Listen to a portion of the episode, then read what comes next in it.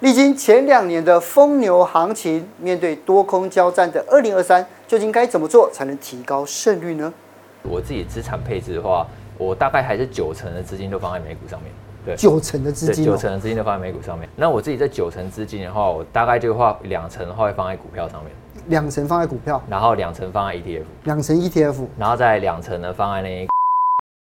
今天下班经济学邀请到美股投资达人施雅棠来教你逆势布局，聪明赚进二十趴报酬的买股绝学。在二零二三年啊，有好多的国际组织啊都预测，哎。接下来啊，就是台美国的股市可能上半年都不会好。那那台湾其实我们的股市很受美国股市的影响嘛，对不对？所以我我很好奇，雅棠，那在接下来二零二三年呢、那我你怎么看美股跟台股的？呃，我觉得二零二三年你如果要看美股跟台股会不会又重演像二零二二年一样那么惨的表现的话呢，是。我觉得其实最重要的话就是看一下说联准会货币政策的态度。哦。因为呢，联准会货币政策的话。目前来讲的话，一般是预估呢，可能今年升级循环呢，会在今年上半年的时候呢，就会到达顶峰，嗯，就利率的峰值差不多就是百分之五左右，是。然后下半年开始呢，就是会逐步的放缓升息，甚至会降息。嗯。那如果呢，就是这一个货币政策真的如期去放缓的话呢，那这个资金面的压力呢，就比较不会那么大。嗯。这个是一个。然后另外一个呢，就是你去观察一下。企业获利的状况，嗯，因为呢，我们在去年的时候，我们常常都讲到一个议题，嗯、就是说呢，企业它一直在打库存嘛，对，然后这个像是台积电，它也在讲说，哎、欸，消费型的电子表现的并不是很好嘛，很多公司都发出这样的预警。那一般来讲的话，都是预估说今年 Q2 的时候呢，哎、欸，这个库存呢有机会落底。嗯哼，那我们可以去看一下说，哎、欸，那等到 Q2 的时候，我们去验证一下说，到时候各家公司财报获利的状况。对，假设说呢，资金面的真的就是如期的，就是不要再那么收紧了。然后获利也真的在下半年开始回升的话，那这样的话，我觉得今年的话，不管说是美股或者是台股，行情都还是会比去年呢来得好涨很多。是，可是呢，因为我们回头再看一看哦，就是说，因为二零二三年其实很多不同的因素，你看疫后解封，我们预料经济应该会好。可是呢，包括了欧战，这个欧战不没完没了的，那也包括了通膨跟美呃联准会的利率，对不对？那这样这样的情况之下，因为我们在回顾，因为你之前的持股。你就叫我们就买大型股，对不对？买那种就是大到不会倒的，然后大家每天都要用的。可是二零二二年这一套策略还适用吗？呃，我觉得还是依然适用。那到了二三年之后呢？你这持股的重心会不会有有有转换呢？其实到以二零二三年来讲的话，我自己主要就像哲贤哥讲，就还是配置大型股为主。哦。对，虽然说可能二零二二年的话，你会发现说好像很多不管说是科技巨头，嗯、然后或者说是一些我们常常知道的公司，像 Netflix，就可能直接跌了六成七成，对呀、啊，跌得非常非常的惨。但是我觉得这个主要是因为之前联储会它就是利率降到零的关系嘛，嗯，所以让这个估值呢炒到一个非常高的水位。是。那现在整个都下来了，就估值反而变得更加合理。我觉得这个并不是一件坏事情。是。所以我自己持股策略上的话，我就还是以这些大型股为主。可是大大型股的话，在二零二三年呢，就是有你认为还是你看中有哪一些是具有潜力的？呃，像我自己的话，主要布局三种产业。三种。对，大概就三种。第一种的话就是电动车，电动车，对，电动车。那电动车的话，如果以美股来讲的话，大家最熟悉的公司可能就是特斯拉。对，那其实特斯拉的话，去年来讲的话，它股价表现也是非常的烂，一度就是腰斩超过五成。但是我觉得它并不是因为产业因素，或者说是公司本身竞争力转弱，才导致它股价这样大幅度的下跌。因为它的下跌我觉得比较特别，是因为马斯克他个人的因素。马斯克他前阵子他搞那个推特，推特对，然后呢，然后现在又自己下海去当推特的 CEO 嘛。那其实这个会让那个特斯拉的股东非常的担心，因为会觉得说他好像分心了，好像好像是不是好像就移情别恋那种感觉。那所以呢，让特斯拉卖压一直非常的重。所以呢，其实之后如果特斯拉股价你想要看到它说回温的话，那我觉得有一个很重要观察点就是说。要么就是马斯克他找到推特新的 CEO，他找到人来帮他；要么就是马斯克他自己放弃，不要再当推特的 CEO。是对这两件事情如果发生的话，就等于说推特利空可以消化一段落，那这样的话市场就会重新聚焦在特斯拉的基本面上。对，就是说它电动车的技术，还有说未来电动车的成长性。嗯，那这样的话，我觉得以今年来讲的话，我觉得。如一旦说这个推特利空消失，那特斯拉股价应该是可以去期待的。是，对。那接下来呢？第二个产业的话，我会去看一下那个半导体产业。半导体。对，半导体的话，像我们就用台积电来当例子啊。嗯台积电的话，它去年开法说会的时候啊，他说今年消费型电子大概就是 Q2 的时候会落地。那有那么好吗？那目前来看的话，其实各家不管说是辉达或者说是超微，他们都蛮刚好就是预估说 Q2 大概会落地。嗯、那我觉得这个是一个可以去关注的一个时间点啊。然后呢，另外一方面的话，就是半导体的话，就是长期来讲的话，它也是会受惠说，不管说是 AI 或者说是资料中心的需求。像前阵子那个 ChatGPT 不是跑出来嘛？嗯、对，那那个 ChatGPT 的话，这个应用一出来的话，其实在未来五年到十年，我觉得会有很多类似的范例出现。然后这一次刚好半导体估值都回修，我自己还是会长期看好它的成长性。是。然后第三个就是必须消费，必须消费的话，我会比较当做它是一个。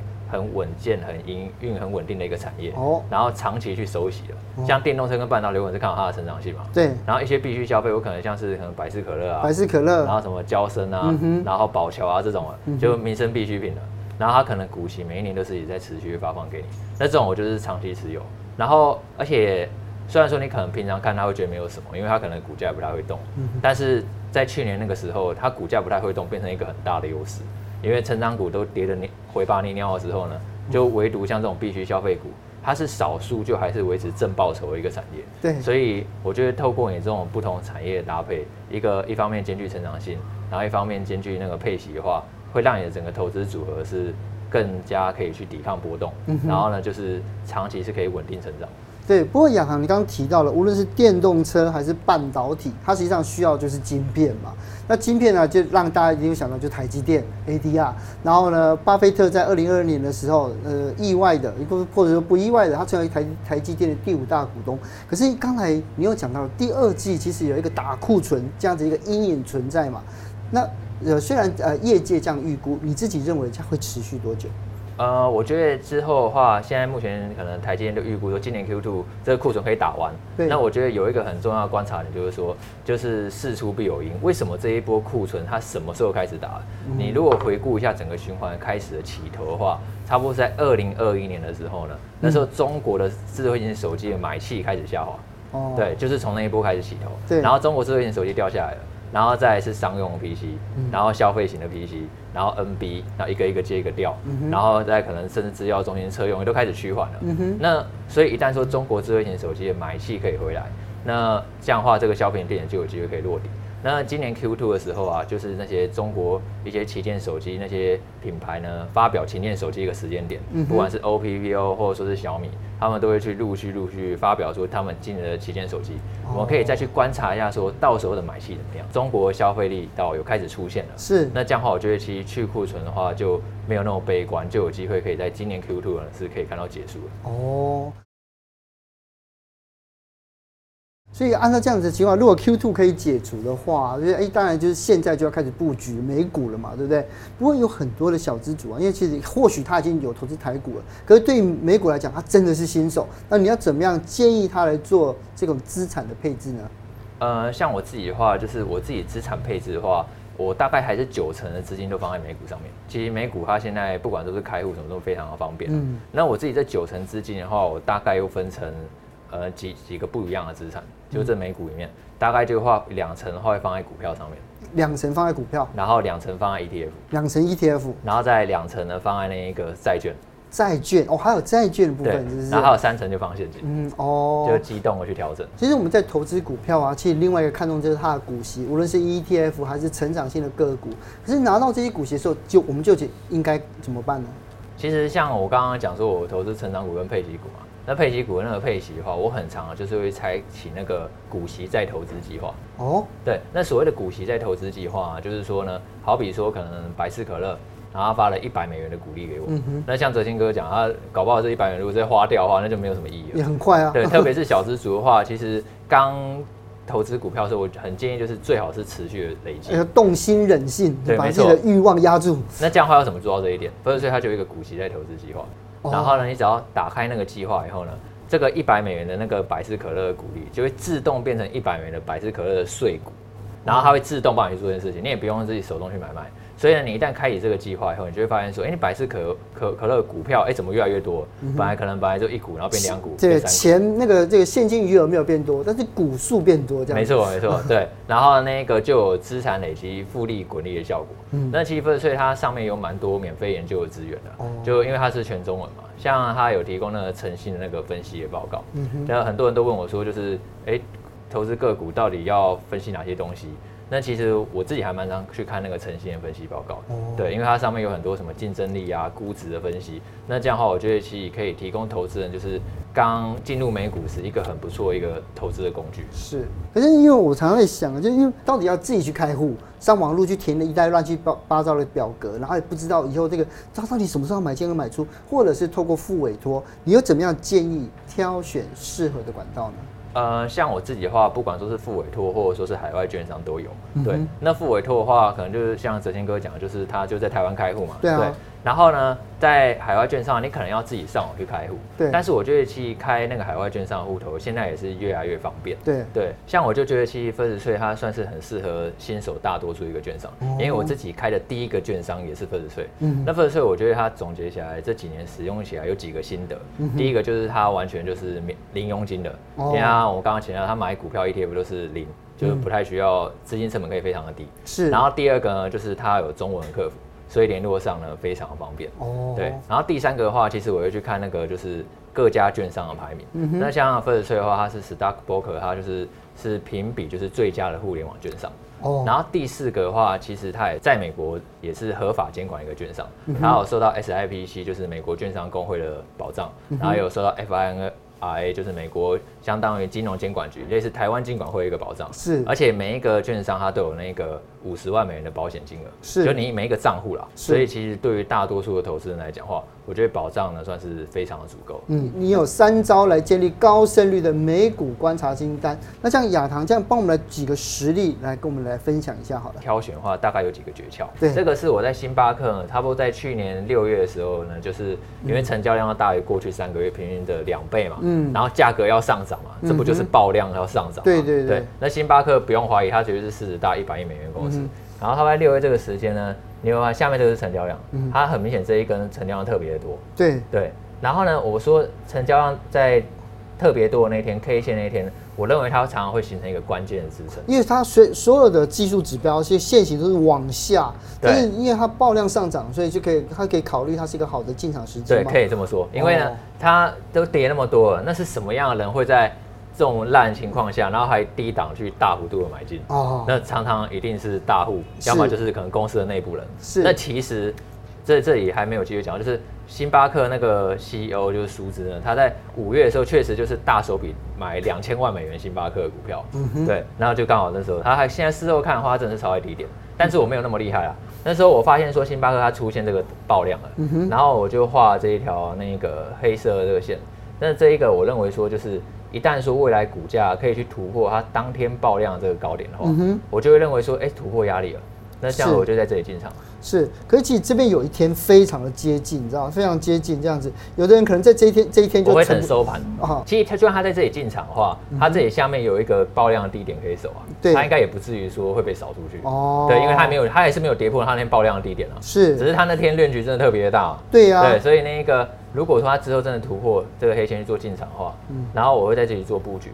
那其实事后来看的话。它后面几次回撤，哎、欸，都没有再跌破黑线以下，是，那你就可以牢牢去抱住啊。如果不信在后面回撤，它跌破那个黑线了，那我自己可能会稍微做减码一点，就减码，但，但还是会持有，还是会持有，因为不要去跌破它关键最下面的低点的支撑，是，我就还是会继续持有。三个指标筛出好空好公司之后呢，那么第二个是观察每天产业的涨幅排行，这要怎么看呢？哦，其实有一个网站叫做 Finviz。Finviz，F I N V I D，对，你只要在 Google 上面搜寻一样，你就可以找到。那这个网站呢，我觉得很方便。一个点是因为它会把那个各个产业的涨幅排行，就弄成一个热点图给你。哦，对，然后例如说今天涨得特别多，它可能就用特别绿的颜色表示，因为美股涨跌颜色特别绿的颜色，特别绿。但是台股的话，这样是大跌的意思。对对对对。但是因为它的涨跌颜色跟美股是同步的，那美股跟台股是相反嘛，嗯、然后用特别绿的颜色去显示，嗯、所以你可以一目了然，就说昨天最绿的产业是谁？是。对，然后它也可以给你设计一个论据，例如说过去一个礼拜。过去一个月。那为什么要这么做？就是因为其实股价它常常都是有动能的，就是过去一个月可能表现特别好的产业，哎，它未来一个月可能表现也会特别的好。嗯、那以例如二零二二年，我们也讲先讲去年好了，嗯、去年全年来讲的话，表现最好的产业，哎，可能就是能源产业。嗯、那能源产业并不是说去年昙花一现好，差不多在去年初的时候。能源产业就已经表现好了。是，如果你那时候去年初就做进场能源产业，哎，那你这样的话，你过去一整年的话，其实你的报酬就会不错，对，总比你满手科技股或者说是半导体好多了。哦。所以的话，其实我每天都会做功课。那我自己啊，我发现说，就是其实过去一段时间以来的话，股票并没有哪一个产业表现特别的出色。反而是债券表现特别好。哦，债券特别好，为什么？那那我觉得这背后一个隐含的原因，可能是因为呢，市场有一点担心说，会不会就是连这个经济可能真的有持续趋缓甚至衰退的风险，嗯，然后导致呢，联准会它不得不降息，就可能下半年的时候会开始降息，那这样的话，这个对于债券价格上涨其实就是有利的嘛，对，所以其实。刚刚前面的话，我有稍微提到说，哎，我资产配置里面还是有配一部分的债券。是，对对对，哦，就是这样子。然后第三个就是留名知名的投资人，像巴菲特之外，还有哪一些呢？对，那其实留名知知名投资人就是。不管说是巴菲特，他不是前阵才买进台积电嘛？对啊。然后或者说是霍华德马赫斯，然后或者说是 Bill Ackman，他们几个都是在美国很有名的一个基金经理他们每一季都会公布他们的投资组合，就直接跟你讲说他们到底买了什么股票。那像的话，今年可能二月十五号，他就会公布呢去年第四季的持股。那到时候你就可以看到说，例如像巴菲特他在第四季又买了什么。那我自己也会猜啊，我会期待说会不会二月十五号的时候，哎、欸，巴菲特又刚好就是又买新的一批的台积电这样，嗯、因为它是越跌越买嘛。对那其实这种机构经理人进场啊，其实就代表隐含说，他就是对这家股票看好，他才要买进嘛。嗯、那这样的话就可以有效去缩小你的一个研究范围，因为美股要不然太多档了，六七千多档的股票。那透过这三种方法的话，我觉得可以让你就是。研究范围小很多，你那个资金的效率使用会更好。这三个里面，如果我观察你的，就我们没有时间去观察巴菲特，啊，你就直接观察我，啊，也也可以啊，也可以是不是，因为我已经做了很多功课了，这样。是，好，那接下来就因为其实你知道，这个其实比较像是买进场点嘛，是没错没错。可是我觉得，就是能够卖股票才是师傅嘛。那怎么样才能够判断什么时候应该出场，然后让自己能放大我们的那个获利呢？其实就像哲先哥讲，很多人可能买股票会，但卖股票就不太会。对呀、啊。对，尤其是去年的话，假设你没有卖股票，你可能会觉得哇，真的会跌到怀疑人生这样。子，对啊。因为去年真的表现不太好。那像我自己的话，其实分两种操作方式。我们刚好前面有提到，就是说我投资三种产业嘛，嗯、一种是比较偏成长，一种是偏配息的。那如果是成长股，就是我可能看好它未来就是可以持续的成长。但是我也知道说它股价波动可能就是比较大，像特斯拉这种，它股价波动有够大，就是一下动辄腰斩的，那我就会去搭配技术面去做进出场。哦，对，那像技术面的话，我觉得就是大家如果刚开始在投资的时候，可以去先去参考那个均线，例如好比说月线，那月线的话，其实它常常是一个股票波段操作一个指标。当股价跌破月线的时候呢，它可能股价其实就是转弱，那你可以考虑是减码，或者说就直接先出场。等到股价重新站回月线再买回来，那这样的话其实都可以让你的下档风险少上非常的多。哦。然后如果说你觉得你可能不想操作这样子太过的频繁，那你可以去买那种配息股。我们刚刚讲到像宝桥啊、百思这种这种公司的话，其实你不太需要担心说它会像特斯拉这种直接腰斩，因为它股价其实就是比较牛皮股，类很像台湾那种中华电信那种感觉。对。所以你去买进这种股票啊，你主要就是为它的利息嘛。那这样的话，你去长期持有的话，然后定期的去投入，我觉得还是会有一个不错的效果。是，今天谢谢亚堂来跟我们分享这么多美股投资跟观察的指标哦。那相信呢，小资主在二零二三年会更有信心。谢谢你，okay, 谢谢。